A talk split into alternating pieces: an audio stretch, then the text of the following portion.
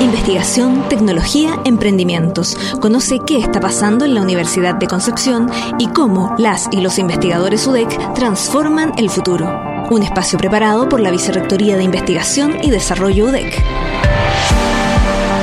Aquí comienza Señales del Futuro. Bienvenidas y bienvenidos. Les saluda Bárbara Mendibur y hoy los acompañaré en este nuevo capítulo de Señales del Futuro, Investigación UDEC que cambia el mundo. Un programa producido por la Vicerrectoría de Investigación y Desarrollo de la Universidad de Concepción y que llega a ustedes a través de Radio Universidad de Concepción 95.1 FM y radioudec.cl. La colaboración internacional ofrece una perspectiva única para la labor científica e investigativa tesis que sostiene el Foro de Colaboración Académica entre Chile y Suecia Access, que ofrece una oportunidad a las comunidades académicas de distintas disciplinas provenientes de ambos países de conocerse, conectar y compartir experiencias en torno a temáticas relacionadas a los objetivos de desarrollo sostenible. De eso y más conversaremos en el capítulo de hoy.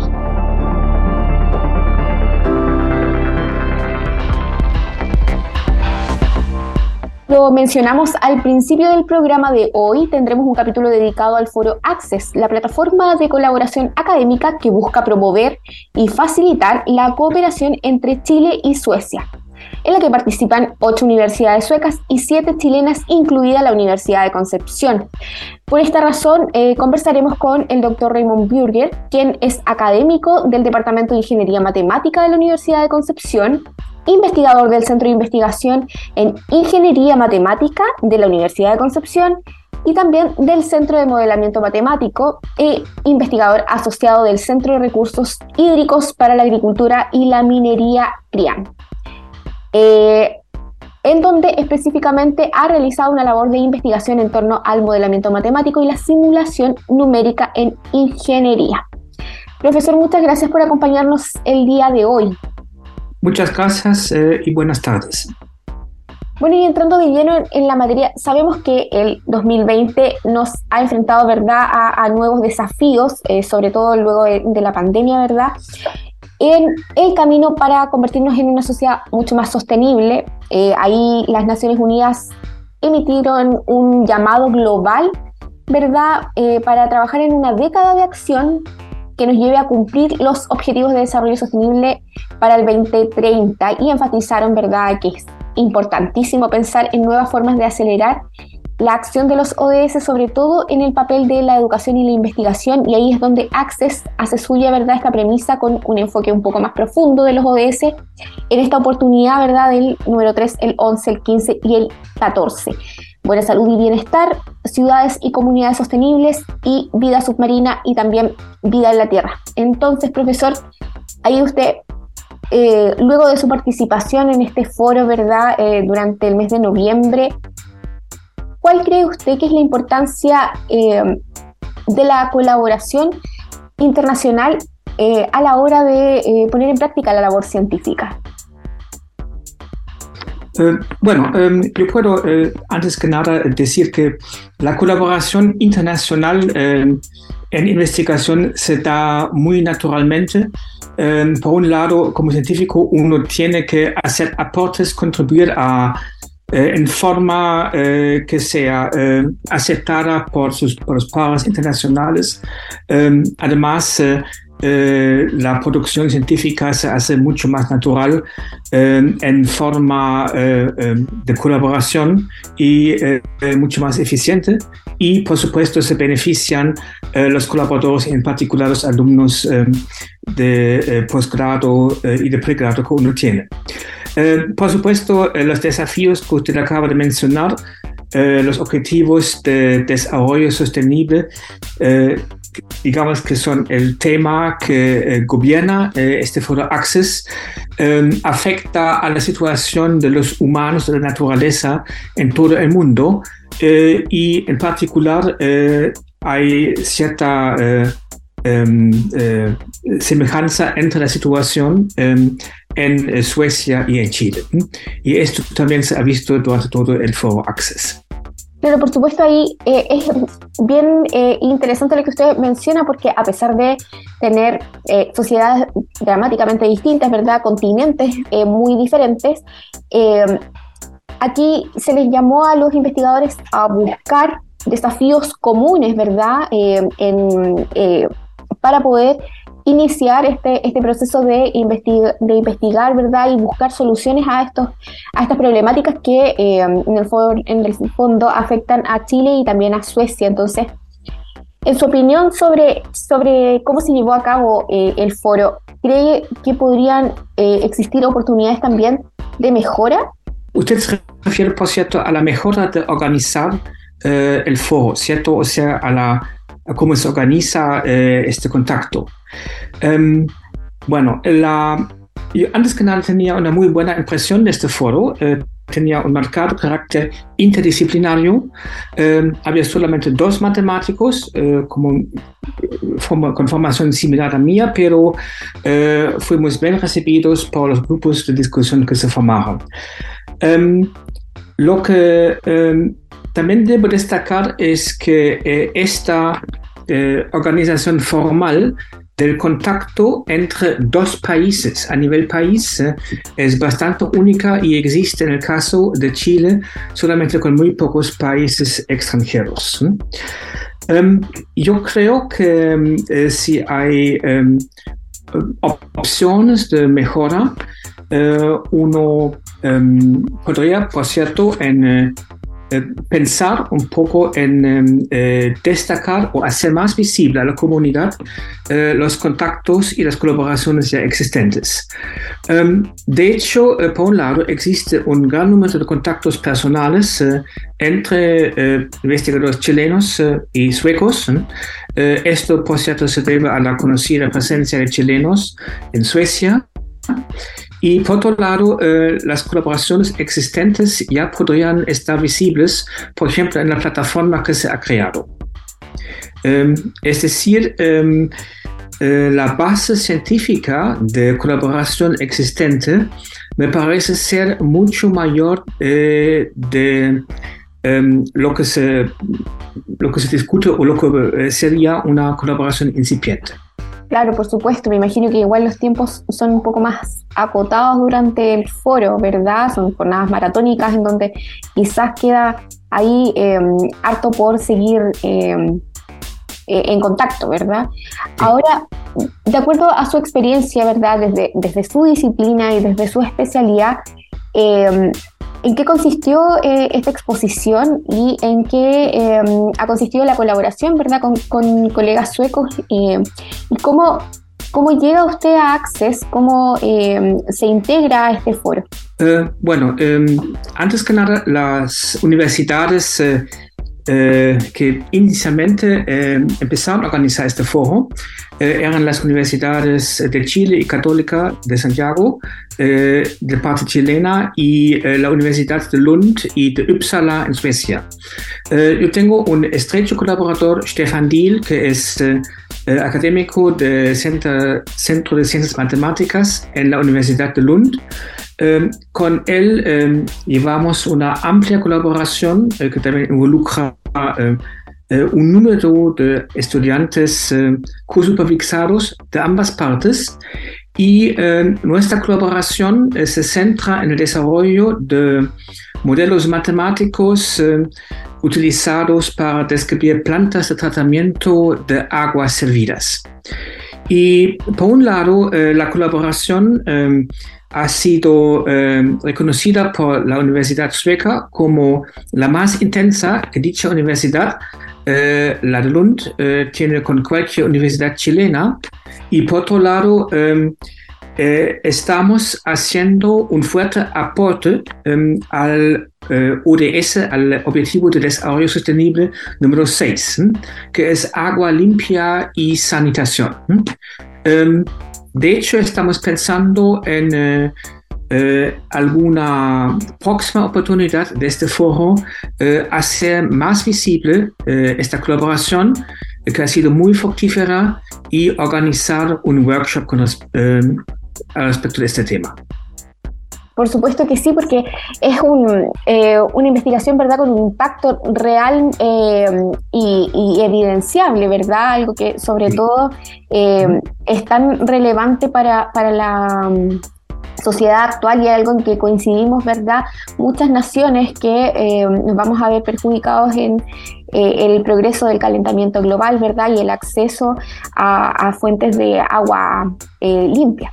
Así que en cuanto a, este, esta nueva idea, ¿verdad?, de, poder participar en, este, en una próxima versión del foro y, finalmente dar un poco más de protagonismo a esta investigación en la que está colaborando actualmente. Eh, tiene planificado también eh, participar entonces eh, en el, en el, marco del foro Access y, y bueno, seguir fortaleciendo los lazos de investigación y la internacionalización, ¿verdad? sí, bueno, es, digamos, se ha anunciado que el próximo foro Access tendrá lugar en eh, mayo, junio eh, en Estocolmo y eh, luego después en tres años, digamos, tendrá lugar en Chile y pienso em, participar activamente, pero esta vez proponer directamente em, este tema de sanitación, etcétera, como tema propio de un workshop. Por otro lado, Em, eh, con algunos colegas eh, eh, chilenos de la Universidad Católica y contactos que generamos con la KTH en Estocolmo, vimos que hay interés en em, organizar un workshop más técnico sobre mecánica de fluidos y simulación numérica de flujos ambientales. Em, bueno, espero que este plan o esta intención de organizar algo se concretice para tener algún evento, eh, digamos, eh, entre la presente fecha y el próximo Foro Access. Bueno, ahí vamos a estar entonces muy atentos a, estas noticias, a ver de qué forma se van concretando estos planes, ¿verdad? Eh, para poder ver este destacado rol que tienen eh, los investigadores chilenos y, ¿verdad? Y la colaboración internacional en materia de saneamiento de aguas, ¿verdad? Que es tan relevante hoy en día. Así que, doctor Bürger, muchas gracias por aceptar nuestra invitación. Gracias por la invitación. Eh, hacer parte de este capítulo de Señales del Futuro, ¿verdad? Y conversar eh, sobre mm, la importancia de la colaboración y de generar estos encuentros entre investigadores de distintas naciones, ¿verdad? Y encontrar desafíos comunes y, trabajar en la solución eh, con distintas perspectivas, ¿verdad? Así que muchas gracias por ser parte de este capítulo de Señales del Futuro.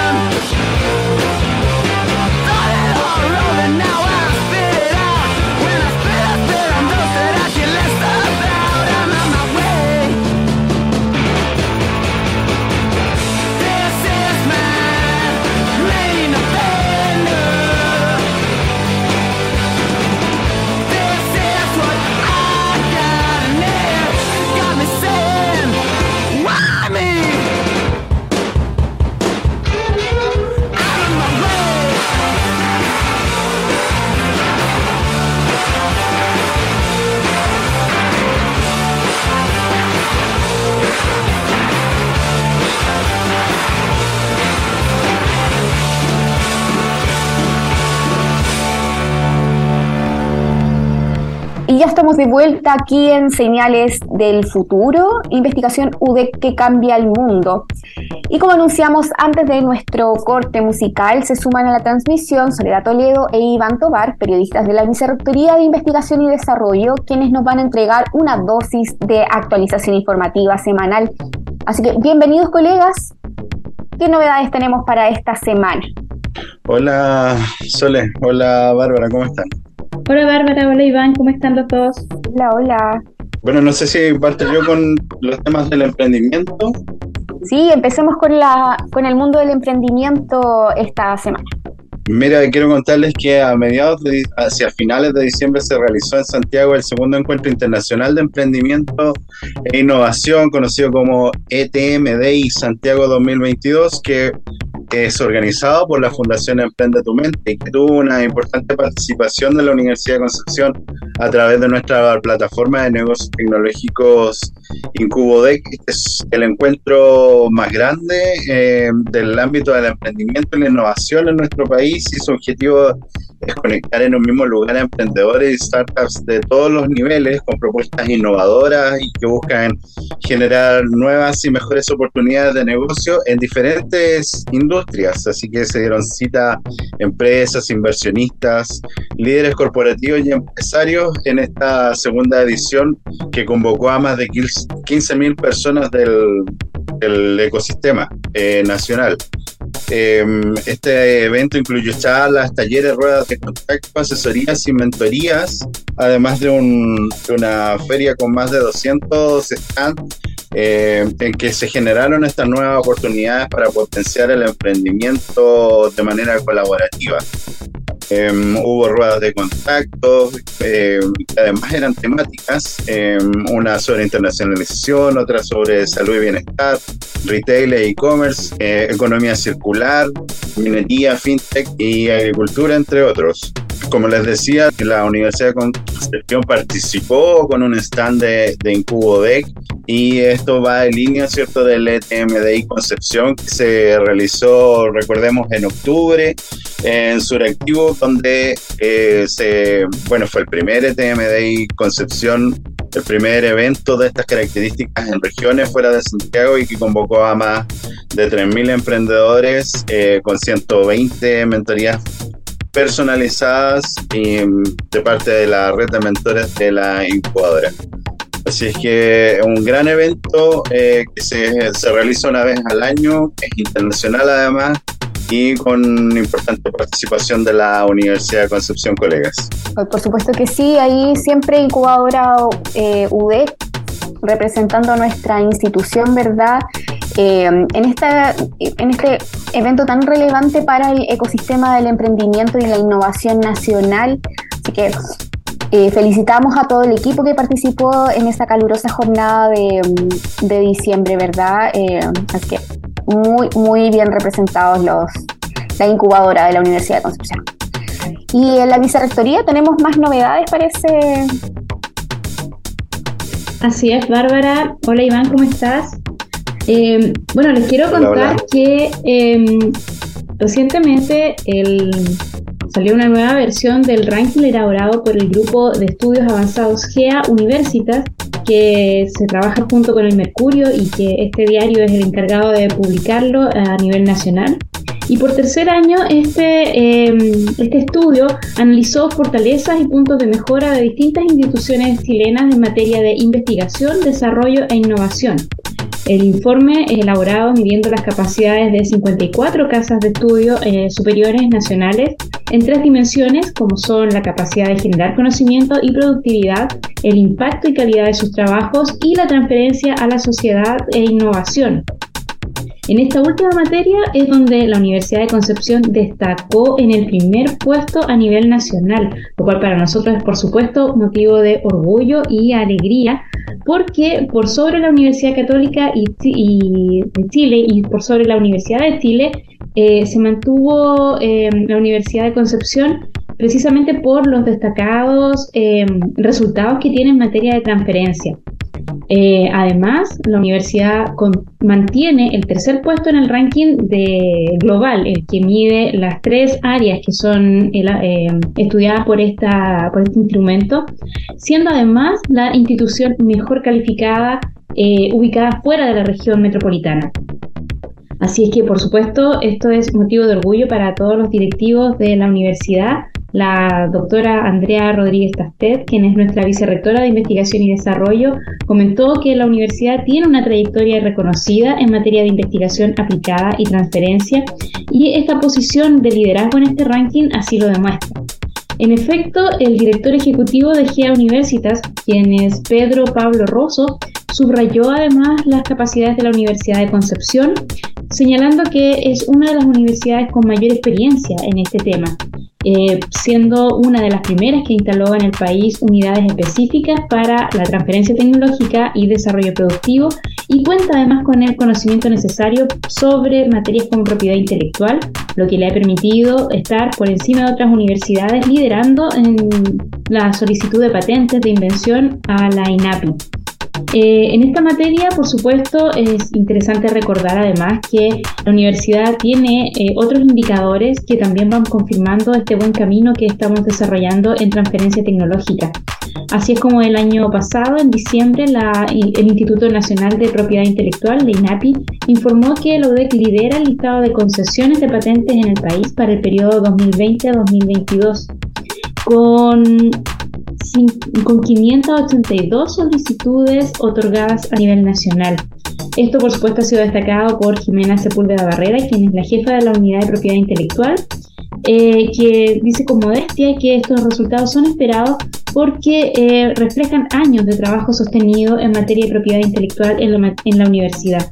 Al mismo tiempo, otro indicador que también es interesante y que no lo mide el ranking de, publicado por el Mercurio, pero que es, es muy importante para nosotros acá en la universidad, es que este año se alcanzaron nueve contratos firmados para licencias. Esto significa que son eh, desarrollos de la Universidad de Concepción, resultados de investigaciones que han sido transferidos a empresas o instituciones aportando innovaciones en rubros como la agricultura, la ganadería, salud, minería, vialidad, seguridad, entre otros. Al respecto fue Andrea Catalán, quien es la directora ejecutiva de Hotel y UDEC, quien comentó que eh, esto obedece a una colaboración permanente, a un diseño e implementación de buenas estrategias que nos hacen eh, alcanzar estos éxitos y ser hoy en día reconocidos por diversos sectores productivos y sociales que confían en los resultados de la eh, investigación y desarrollo de la Universidad de Concepción. Así es que, bueno, finalmente el director de mm, Desarrollo e Innovación de la universidad, el doctor Jorge Campilelli, felicitó a toda la comunidad académica que está detrás de estos, de estos resultados, eh, sin, em, sin dejar de mencionar también a los equipos de gestión que acompañan a las investigadoras e investigadores en esta labor. Para él, este resultado muestra el trabajo de muchos años eh, y, por supuesto, a través de distintos mecanismos de protección intelectual, de transferencia, eh, que, se, que permite llevar estos desarrollos hacia la sociedad y hacia el mundo productivo. Así que eso, chicos, como les decía, muy buenas noticias para finalizar el año. Eh, comentándoles que efectivamente, y, para empezar el, siguiente, comentando que efectivamente la universidad está liderando hoy en día eh, en materia de, transferencia e innovación en el país. Por supuesto que sí, es un, gran orgullo para nuestra institución, ¿verdad? Para todos los eh, actores involucrados en, estas, en estos indicadores en donde realmente podemos ver que la investigación traspasa las fronteras de la universidad, ¿verdad? Eh, genera un impacto eh, social importante, relevante, eh, y por supuesto que los investigadores están buscando desafíos en el medio externo para poder poner las capacidades de la universidad al servicio de la solución de, estos, de estas problemáticas que nos aquejan a todos. Así que un tremendo orgullo. nuevamente estos datos reafirman el compromiso social que tiene nuestra universidad, ¿verdad? Y muchas gracias, colegas, eh, por esta información y esta actualización informativa el día de hoy. Y ahora nos quedamos con otro corte musical y a continuación seguimos con nuestro programa dedicado a la colaboración internacional en materia de investigación.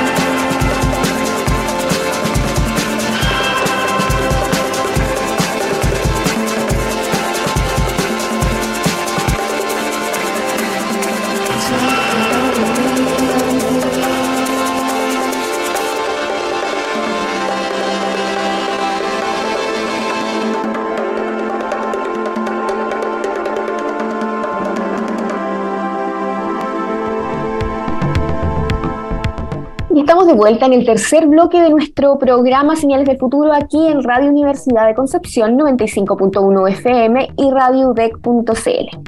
Bueno, y en este capítulo dedicado a la colaboración académica internacional, ¿verdad? En el marco del foro Access y su lema Reconectando para un futuro sostenible, vamos a conversar con la doctora Estefanía Nova, quien es académica del Departamento de Bioquímica Clínica e Inmunología de la Universidad de Concepción, también es doctora en Inmunología del King's College en London y actualmente eh, se encuentra investigando el rol del sistema inmune en el cáncer y en otras enfermedades autoinmunes. Profesora, muchas gracias por aceptar nuestra invitación a este capítulo de Señales del Futuro. No, muchas gracias a ti por la invitación eh, a este programa. Profesora, partiendo de lleno, ¿verdad?, con, este eh, bloque, me gustaría saber en qué consistió su presentación durante este foro eh, ahí en, la primera semana de noviembre. Eh, sí, bueno, durante el foro primero se hizo un llamado, se hizo un llamado a todos los académicos, no me acuerdo muy bien la fecha, pero debe haber sido como en junio, julio, donde hablaban de este foro Access Chile-Suecia y eh, se habían establecido distintos tópicos para desarrollar durante em, el, evento y si uno como investigador calzaba dentro de esos tópicos, uno podía eh, aplicar con un pequeño proyecto, decir un poco lo que le interesa, lo que quería hacer y ahí uno eh, completaba este, esta hojita que nos mandaban y llegaba obviamente a los organizadores y ellos veían si eh, te incluían o no te incluían, después te llegaba una carta de invitación. Entonces uno de esos tópicos era inmunología tumoral. Eh, que después se extendió a salud, pero inicialmente era inmunología, que es el área que a mí más me interesa, y en el área tumoral también, que es lo que estoy haciendo durante el, el proyecto Fondesit. entonces me calzaba súper bien y eh, me interesaba mucho compartir la visión con otros investigadores, ya sea de universidades nacionales como internacionales. Claro, recordemos que eh, este em, evento reunió a siete universidades chilenas y ocho universidades suecas, entonces había una posibilidad bien enriquecedora de poder formar diálogos y futuras colaboraciones en el tema de la participación. Ahora si pensamos en el fomento, ¿verdad?, de esta capacidad de diálogo, de intercambio académico, eh, como usted comenta, entre diferentes universidades nacionales y eh, internacionales también, y, sobre todo en la formación, ¿verdad?, de, las personas, eh, sobre todo en, en la prospección de proyectos de investigación y de innovación. A su juicio, ¿cuál es esta, la importancia de generar esta colaboración internacional en cuanto a la labor científica que, se ejecuta hoy en día, sobre todo eh, desde su perspectiva, en donde estuvo, ¿verdad?, siete años eh, en, Inglaterra. Eh, sí, una visión enriquecedora porque, bueno, sabemos que las tecnologías en países ya europeos, en China, en Estados Unidos, va mucho más adelantada que lo que hay acá en Chile. ¿ah? eso es por, bueno, el dinero obviamente que, que se maneja tanto para la tecnología, para la biomedicina. Entonces, eh, nos da la oportunidad de ver eh, en qué están, en qué se está trabajando allá eh, las nuevas terapias, lo que ha funcionado, lo que ha funcionado. Sin embargo, también es muy interesante lo que hacen los investigadores nacionales, que es más aplicado en, en algunos casos a la población chilena. Entonces, eso también nos interesa. y lo que me llamó la atención también es las distintas visiones que tienen los investigadores eh, dentro de la aplicación de la ciencia, que de repente nosotros quizás nos enmarcamos mucho en lo que es eh, la academia o investigación, en cambio ellos son más flexibles de repente para decir, bueno, de esto voy a hacer una empresa, eh, esto lo voy a transferir de esta forma, la universidad dan flexibilidad, entonces enriquecedor empezar a conocer eh, otras realidades y ver que uno no tiene quizás que encasillarse tanto, sino que puede dejar como volar la imaginación. Eso a mí me gustó ver eh, de, algunas de las presentaciones que hicieron. Otras presentaciones ya estaban con terapia celular, que era realmente impresionante, eh, pero obviamente uno necesita unos facility más grandes y todo. sin embargo, el, también se mostró terapia celular acá en Chile, así que el desarrollo de vacunas, así que no, estuvo muy enriquecedor y muy bien planteada la forma en, la cual se organizó el evento, porque habían dos días fuertes de charlas, de exposiciones, pero también habían muchos días para compartir, para ir a conocer, porque esto fue en Magallanes, entonces, eh, y, visitamos Torres del Paine. Entonces uno, si bien en las charlas conoce, las, o sea, conoce lo que está haciendo el otro investigador, de repente eh, cómo se da la, organización de las charlas, de repente es muy cerrado y viene una, otra, otra, otra. Entonces uno de repente quiere conversar, quiere ir más allá, pero ya viene la otra charla, entonces no te deja mucho espacio.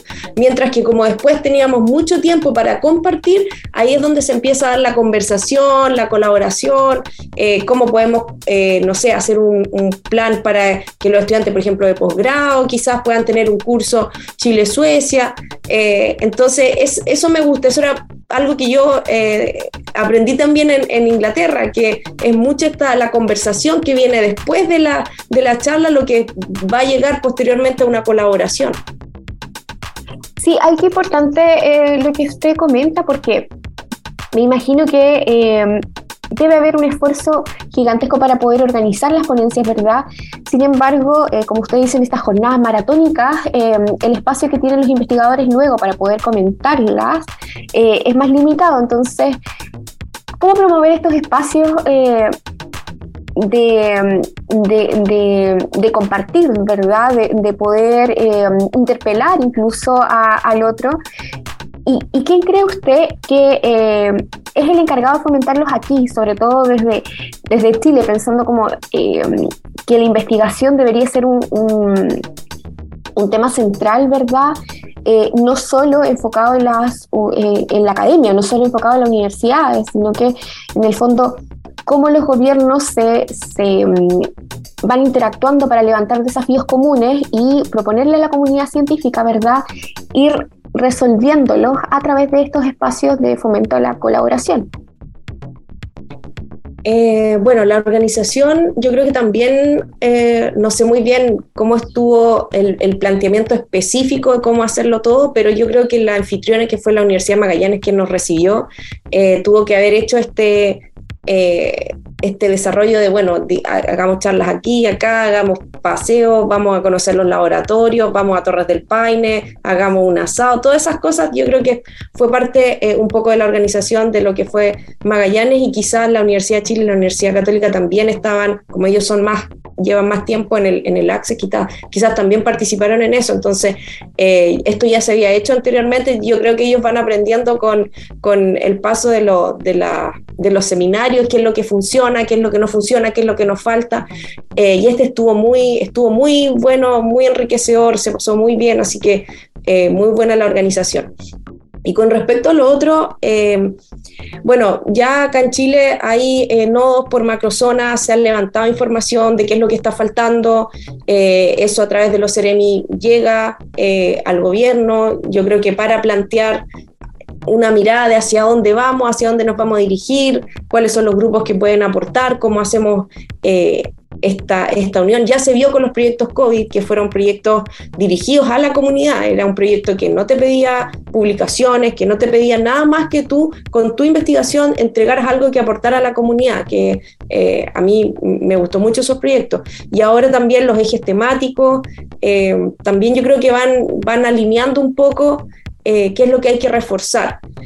Y lo otro, la articulación, yo creo que hay que, sí, ahí hay que empujar un poco más articulación, academia, industria, investigación. De repente pareciera que se, son, se separan esas rutas y yo creo que no, no necesariamente, bueno, eso nos, mostraron los suecos, que no necesariamente eso tiene que ser separado, ni que porque tú quieras hacer una empresa no vas a ser buen investigador. Eh, esa visión de repente tan, tan limitada quizás hay que abrirla y, si alguien quiere dedicarse a hacer una empresa y que sea una empresa tecnológica, bueno, y que lo desarrolle y lo apoyamos, y si alguien quiere dedicarse solamente a la academia y hacer la mejor clase, también, y si alguien quiere dedicarse a la ciencia dura, básica, también. Entonces, esa diversificación tiene que respetarse y concuerdo que tienen que haber lineamientos eh, para desarrollar proyectos que ayuden a la comunidad, pues sobre todo ahora eh, que estamos, o sea, bueno, hemos pasado por, por por periodos complejos, eh, entonces qué mejor que la ciencia y el conocimiento nos ayuden a sacar adelante eh, las cosas en base a datos duros, o sea, no porque yo creo, sino, mira, esto es lo que me está demostrando, esto es lo que puede funcionar, esto no ha funcionado, vamos por este camino. Y ahora, y desde su experiencia, ¿verdad? Desde su disciplina, eh, desde su especialidad, ¿de, qué forma pudo em, eh, idear esta, esta colaboración, ¿verdad?, con colegas suecos y, cómo llegó em, eh, o cómo espera integrarse, ¿verdad?, a, a la colaboración gracias al Access. Eh, bueno, la, primera parte acá era conocer lo que hacía cada uno, porque obviamente llegamos personas que, no nos conocíamos, eh, entonces dentro de eso, aquí viene como una segunda etapa que es ahí empezar a conversar, ver eh, la posibilidad de que estudiantes puedan tomar cursos, si uno conoce un investigador también y un estudiante se quiere ir para allá, postulando una beca chilena es más fácil si uno ya tiene un, un, tutor que te pueda recibir. Eh, obviamente también cuando a ti te conocen o, tuvieron tu cara ahí es más fácil y generar confianza de, hacer colaboraciones. Todavía no hay algo como tan eh, tácito como se va a desarrollar este proyecto y estos son los... No, no, no, por lo que me explicaron también, que yo pensé que, yo creo que para allá va, pero obviamente eso requiere fondos. Entonces, eh, primero yo creo que hay que hacer como el, el esqueleto y de ahí continuar con, con, algo más tangible. Y eh, en cuanto a su participación esta, esta iniciativa, eh, ¿cómo cree usted que va, eh, impacta en el fondo su trayectoria, trayectoria profesional y quizás los pasos que, que, está, que tiene planificados ¿verdad? Para, para, el futuro en el marco del foro ¿verdad? y en, en la colaboración internacional que ya usted está planteándose? Bueno, primero me, dio la oportunidad de mostrar un poco lo que hemos hecho, eh, ver también en, qué etapa están ellos, porque puede que estén más avanzados, por ejemplo, en, las terapias celulares, entonces uno ya va viendo lo que funciona, lo que no funciona. A mí me interesaba un punto importante que eran biomarcadores. Eh, ¿Por qué? Porque si hay más tecnología, más análisis, van más avanzados, quizás ya tenían más biomarcadores asociados a cáncer, que es lo que eh, podríamos aplicar acá en Chile rápido, porque el cáncer está siendo un problema ya a nivel, bueno, mundial, pero a nivel nacional también. Ya se están disparando los casos. Acá en la región del Biobío tenemos eh, un cáncer colorectal que está en aumento. Entonces, yo fui a preguntar igual si ya tenían, eh, ojalá, biomarcadores tempranos y si no tenían, si conocían a alguien para ver si es que eso, se puede aplicar acá y cuáles son las tecnologías más eh, costo efectivas también que se están utilizando, porque una cosa es, claro, sacar una terapia que te va a costar, no sé, una cantidad enorme de plata y que nunca la vamos a aplicar, eh, y otra cosa es buscar soluciones que puedan ser aplicables acá en el país. Por supuesto que sí, ahí, ahí es importante la, reflexión porque finalmente lo que plantea em, el, foro, ¿verdad? Es luego de, esta crisis sanitaria que, que vio interrumpido un poquito eh, el proceso de la colaboración, em, el poder levantar desafíos comunes eh, en dos realidades muy, muy, muy, muy opuestas, ¿verdad? En realidades sociales muy, muy opuestas. Sin embargo, eh, plantear estos, estos desafíos comunes y aunar esfuerzos para ir encontrando soluciones que eh, sean aplicables para ambas realidades, ¿verdad? Ahí hablamos del costo eficiencia que usted mencionaba, pero también em, eh, de la posibilidad, ¿verdad?, de tener soluciones adaptativas y que la, investigación finalmente traspase, que es lo que, lo que buscamos todos, traspase las barreras de la academia, de, las fronteras de las universidades, ¿verdad? Y genere impactos positivos reales, concretos, a través de la transferencia tecnológica, ¿verdad? De la creación de, empresas de base científico-tecnológicas o, de otro tipo de innovaciones, pero que no se quede al interior de los laboratorios y de las aulas, sino que genere un impacto real eh, que pueda contribuir a estas soluciones, a estos desafíos que compartimos, querámoslo o no, en, en, realidades que son dramáticamente opuestas, pero que finalmente nos atacan eh, de la misma manera. No, lo que estás diciendo yo creo que es súper importante y es la visión que se viene ahora a futuro. O sea, hay que salir del laboratorio, hay que salir de la oficina, eh, hay que informar a la población, hay que transferir conocimiento y de una forma distinta, que eso es lo que más nos cuesta. Uno está acostumbrado a ir a dar una charla y ser muy formal, hablar con terminología eh, muy técnica, y sin embargo hay que salir de esa zona de confort y ir a em, contarle un poco a la gente, mire, ¿sabe qué? Le conviene hacerse este examen, ¿sabe qué? Vacúnese porque este es el beneficio que puede tener. Entonces, claro, yo, sé que es un esfuerzo, yo sé que eh, para nosotros que ya tenemos muchas cosas encima, eh, buscar fondos es complicado, eh, más encima salir afuera y, hacer algo que uno de repente quizás no es lo suyo, porque es complicado. o sea, bueno, tú eres periodista, estás acostumbrado, pero uno que está en el laboratorio y aprendió cosas como con la pipeta, de repente dije, ya, lo voy a hacer, pero no, no se siente cómodo, pero hay que hacerlo hay que hacerlo. A nosotros en Inglaterra, por ejemplo, una vez al año, nosotros trabajamos con pacientes de trasplantados. Una vez al año juntaban a todos los pacientes y nosotros los investigadores teníamos que ir y contarle al paciente lo que habíamos hecho con su muestra durante el año. Y esa era nuestra responsabilidad con el paciente porque él confió en nosotros al darnos la muestra. Entonces, lo mismo pasa acá los que hacemos investigación transnacional o, investigación clínica y en otros aspectos también, eh, yo creo que hay que, una vez que uno tiene un resultado, transferir. Nosotros ahora hemos estado haciendo capacitaciones a los CEFAM porque nosotros estudiamos secuelas post-COVID. Entonces vamos a, los CEFAM y decimos, por favor, enfóquense en eso, mírele eso, esto es lo que nos dio alterado, entonces eh, evalúe eso, porque eso es como el granito de arena que, podemos poner pero yo creo que lo que acabas de decir es súper clave, la, transferencia en base a, porque yo te voy a decir, la, la, cantidad de los investigadores en Chile, de la ciencia en Chile es buena, ¿ah? yo no tengo ninguna duda sobre eso, son realmente muy inteligentes, muy trabajadores, entonces eh, yo creo que podrían hacer un aporte real, un aporte real y, y hay que darles la oportunidad y la confianza nomás. Por supuesto que sí, por eso es importante que sigan existiendo estos espacios eh, para fomentar, ¿verdad?, las relaciones internacionales, la colaboración científica y, por supuesto, la vinculación, ¿verdad?, con la sociedad a través de distintas instancias de difusión. Así que muchas gracias, eh, doctora Nova, por, su, por esta reflexión, ¿verdad?, sobre eh, la colaboración. Muchas gracias por aceptar nuestra invitación a ser parte de este capítulo de Señales del Futuro. No, todo lo contrario. Muchas gracias a ustedes también y gracias por promover la ciencia porque eh, yo creo que los periodistas también cumplieron un rol muy importante durante la pandemia. Así que yo creo que se hizo como una colaboración entre muchos, muchas áreas que no habían eh, interaccionado y eso no hay que perderlo, no hay que perderlo, sino que hay que potenciarlo. Por supuesto que sí, para eso estamos acá en Señales del Futuro, en Radio Universidad de Concepción 95.1 FM y radiodec.cl. Muchas gracias.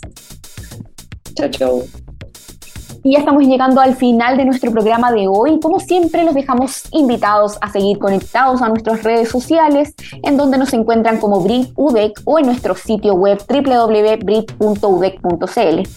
Para escuchar este y todos nuestros capítulos pueden buscarnos en Spotify y por supuesto también los dejamos invitadísimos a conocer nuestro sitio de divulgación científica con la revista I D I que pueden encontrar en www.revistaidi.udec.cl.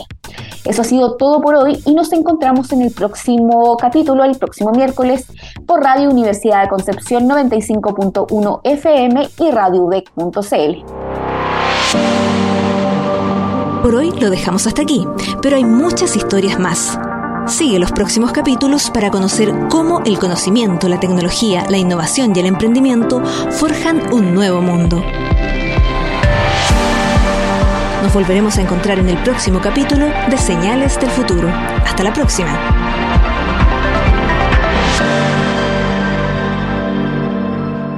Señales del Futuro es un espacio producido por la Vicerrectoría de Investigación y Desarrollo de la Universidad de Concepción.